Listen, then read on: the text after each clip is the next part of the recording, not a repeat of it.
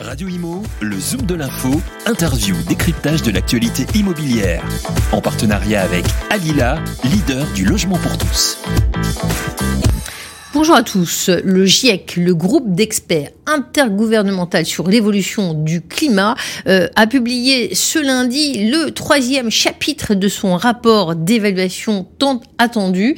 Et après le constat scientifique du réchauffement climatique dans la première partie, publiée en 2021, puis ses conséquences dans le deuxième volet en février, les experts de l'ONU donnent cette fois les clés pour limiter la casse aux 195 États signataires. Nous avons la chance d'être avec euh, l'une des autrices de ce rapport, Yamina Saeb, euh, qui est en même temps, en même temps professeur euh, à Sciences Po et analyste des politiques climatiques et également pour le think tank OpenX. Donc Yamina Saeb, bonjour. Bienvenue. Bonjour. Merci pour l'invitation. Alors, pouvez-vous euh, vous parler de, de, ce rapport? Parce qu'il parle notamment de la construction de l'immobilier et c'est ce qui nous intéresse particulièrement sur Radio Imo.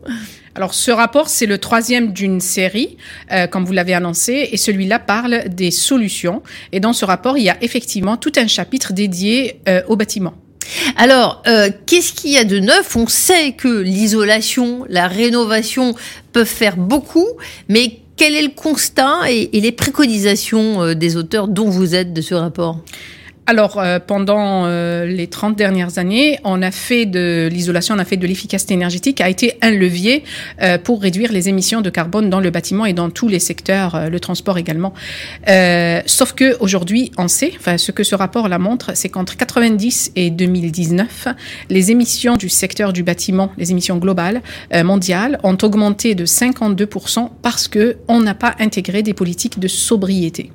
Euh, Est-ce que euh, sur la stratégie de neutralité carbone, ça fait beau, c'est une belle image, un, beau thème, et, beaucoup jettent à l'encan ces objectifs. Ils sont accessibles, ces objectifs, dans l'immobilier, dans le bâtiment? Alors, ils sont accessibles si et seulement si on intègre sobriété, efficacité et renouvelable, ce qui n'est pas encore le cas. Alors, si on prend, si on regarde la sobriété au niveau international, euh, le terme sobriété n'apparaît pas beaucoup dans les politiques. En fait, il apparaît pratiquement pas. Il est apparu d'abord en Thaïlande en 97, puis après euh, dans la loi française sur la transition énergétique de 2015, euh, et c'est tout. Et après dans les publications scientifiques également, le terme, bien que les mesures de sobriété apparaissent dans, pour tous les secteurs, mais le terme sobriété n'apparaît pas euh, dans les publications. Donc là, c'est la grande nouveauté, c'est que le terme sobriété apparaît dans le résumé pour décideurs du rapport du GIEC avec une définition des politiques de sobriété. Et si je reviens, euh, quand je dis que ça, ça existe dans, dans la loi de transition énergétique française, cela ne, va pas, ne veut pas dire qu'on a mis malheureusement en place des politiques de sobriété derrière. Donc c'est bien que l'on fasse apparaître le terme, mais euh, ça serait beaucoup mieux de mettre en place les mesures nécessaires pour justement euh, capter ce potentiel de réduction des émissions euh, que qu'on a raté pendant plus de 30 ans. Donc, quelles sont les politiques de, de sobriété qu'on peut mettre en œuvre? Alors, par exemple, euh, les politiques, ce sont euh, les politiques de. je parle de sobriété et pas de sobriété énergétique comme ça, ça avait été compris jusqu'à présent, parce que les politiques de sobriété vont au-delà des politiques de l'énergie. Ce sont, euh, par exemple, les, dans le cas du bâti, euh, les politiques d'aménagement du territoire et les politiques urbaines. Alors, euh, si vous encouragez, si vous avez des politiques d'aménagement du territoire qui encouragent la, la, maison individuelle, où, où cela augmente les besoins euh, les besoins de sol que vous allez utiliser. Cela va augmenter les matériaux euh, que vous allez utiliser, la quantité de matériaux que vous allez utiliser, et cela va également augmenter euh, l'énergie nécessaire pour chauffer ou refroidir ces logements-là. Et ça a un autre impact qui va au-delà du bâtiment, c'est que cela va augmenter certainement euh, les besoins euh, en énergie pour la mobilité. Et cela donne, en, en, en, dernier lieu, les gilets jaunes.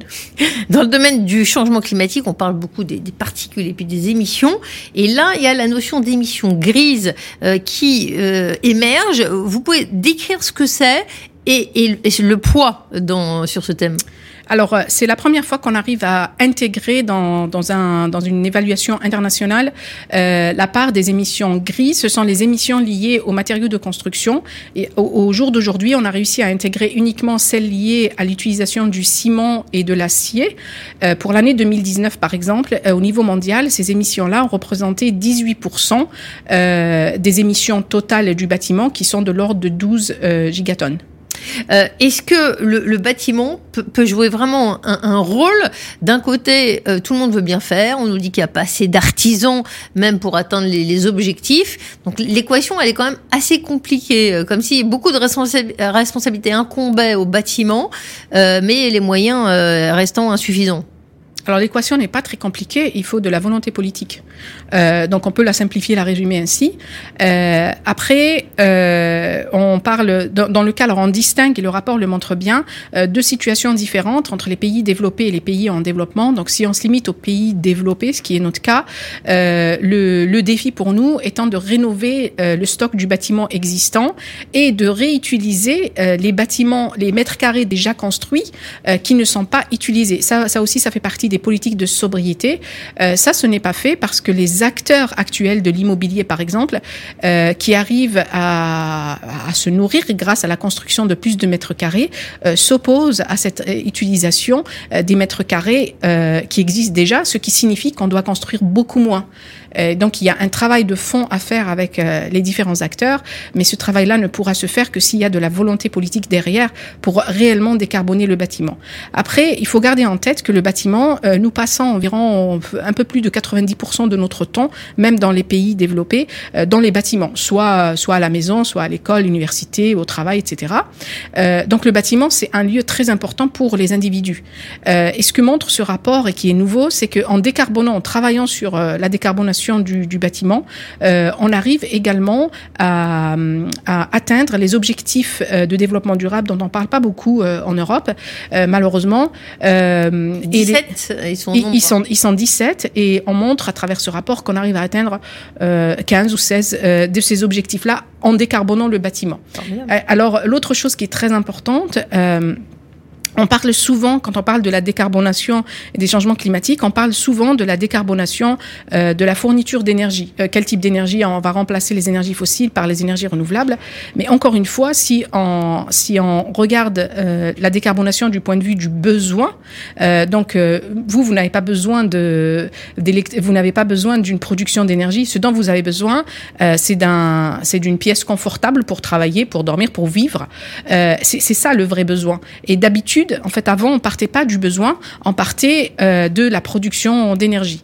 Et ça, c'est un, normalement, ça devrait être un game changer, ce rapport, euh, si les politiques le lisent. Bien, bien, évidemment. En tout cas, les jeunes ingénieurs étudiants de l'école des ponts Paris Tech vont certainement le lire puisque vous participez à un cycle de conférences avec 50 experts euh, du 4 au 8 avril euh, sur ces thèmes. Est-ce que effectivement les, jeunes ingénieurs qui vont construire les bâtiments de demain, euh, ces contraintes, ces, ces, objectifs, ces exigences climatiques, elles sont maintenant intégrées? Parce qu'il y a d'une part la cible des professionnels, mais est-ce que dans les formations, ça y est, on a déjà intégré les, les bonnes recommandations, les bonnes pratiques du GIEC alors c'est mieux que qu'à mon époque, il y a 20 ans, euh, il y a 25 ans, ben, on parlait pas beaucoup de ces choses-là, euh, mais ce n'est pas encore assez. Et euh, vous parlez des ingénieurs justement. C'est moi, je suis ingénieur en équipement technique du bâtiment à l'origine, euh, et j'avais appris grâce à ma prof euh, qui m'enseignait comment faire les calculs des installations de chauffage, qu'à chaque fois que je devais intervenir, euh, c'est parce que un architecte a mal fait son travail. Donc un bâtiment bien construit, c'est un bâtiment qui n'a pas besoin d'un système actif de chauffage ou de refroidissement. Aujourd'hui, c'est pas ce qu'on a. Donc, c'est pas juste les ingénieurs, c'est aussi les, les, architectes, les urbanistes, etc. Est-ce que euh, il y a euh, une équation euh, difficile, irréconciliable entre la décarbonation et le développement? Alors non, c'est justement ce que montre ce rapport. Et si je prends le, cas du bâtiment, en fait, la décroissance qui pourrait se produire, ça serait la décroissance des, ou plutôt la fin. On devrait travailler à mettre fin euh, aux, industries et aux solutions polluantes. Donc ça, ce n'est pas de la décroissance. Ça, c'est juste, euh, euh, ça fait partie de l'histoire. Ces industries-là en, fait leur temps et aujourd'hui, elles deviennent une contrainte pour la vie sur Terre. Euh, donc du coup, ce n'est pas de la décroissance. Par contre, il va y avoir certainement euh, de la croissance des activités qui vont permettre euh, de décarboner euh, l'ensemble de l'économie. Un petit point sur la France. On a beaucoup parlé de la loi sur la transition énergétique. Euh, Est-ce que c'est de bon augure pour aller dans le sillage de ce que dit le GIEC? Euh, Non, malheureusement non. ah, j'aurais aimé, mais ce n'est pas le cas. Euh, donc la France, le gros défi pour nous, c'est de rénover notre euh, stock de bâtiments existants. Et euh, ce qu'on a fait, au lieu de, au lieu d'aligner nos politiques de rénovation avec le principe de sobriété, efficacité renouvelable intégré dans la loi transition, on a fait plutôt le contraire. Donc, par exemple, avec ma prime rénove, on a encouragé les rénovations geste par geste, qui sont des rénovations qui tuent le gisement d'économie d'énergie, qui empêchent l'émergence d'un vrai marché de la rénovation euh, profonde, euh, et qui euh, qui continue, donc qui nous coûte euh, beaucoup d'argent aux citoyens, à la classe moyenne, sans pour autant sortir de la précarité énergétique euh, ceux qui en souffrent, euh, parce que la rénovation geste par geste ne conduit pas à faire des bâtiments des, des, bâtiments à énergie positive. Donc peut-être que la prochaine législation, enfin j'espère que la prochaine législation va va intégrer la rénovation, va rendre la rénovation obligatoire au niveau des bâtiments à énergie positive. Ce qu'on sait déjà faire. Hein. Ah bah c'est une bonne nouvelle.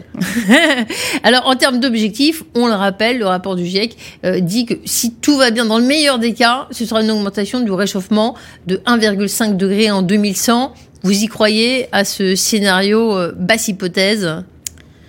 Moi, je crois que c'est une question de volonté politique. On l'a vu avec la crise du Covid. Euh, personne n'aurait jamais pu penser, imaginer qu'on serait euh, confiné, euh, qu'on remettrait les frontières, hein, qu'on remettrait les barrières de circulation. Et pourtant, on l'a fait. Et, et, nos économies commencent à en sortir, mais parce qu'il y avait de la volonté politique. Donc les solutions, c'est une question de volonté politique. Et on dit ça à quelques jours de l'élection présidentielle. Merci Yamina Saeb, vous n'êtes pas candidate à l'élection, mais vous êtes Senior Energy Policy Analyst et autrice euh, du rapport du GIEC Bâtiment. Merci d'avoir été l'invité du Zoom de l'info. Merci à vous. Radio Imo, le Zoom de l'info, interview, décryptage de l'actualité immobilière. En partenariat avec Alila, leader du logement pour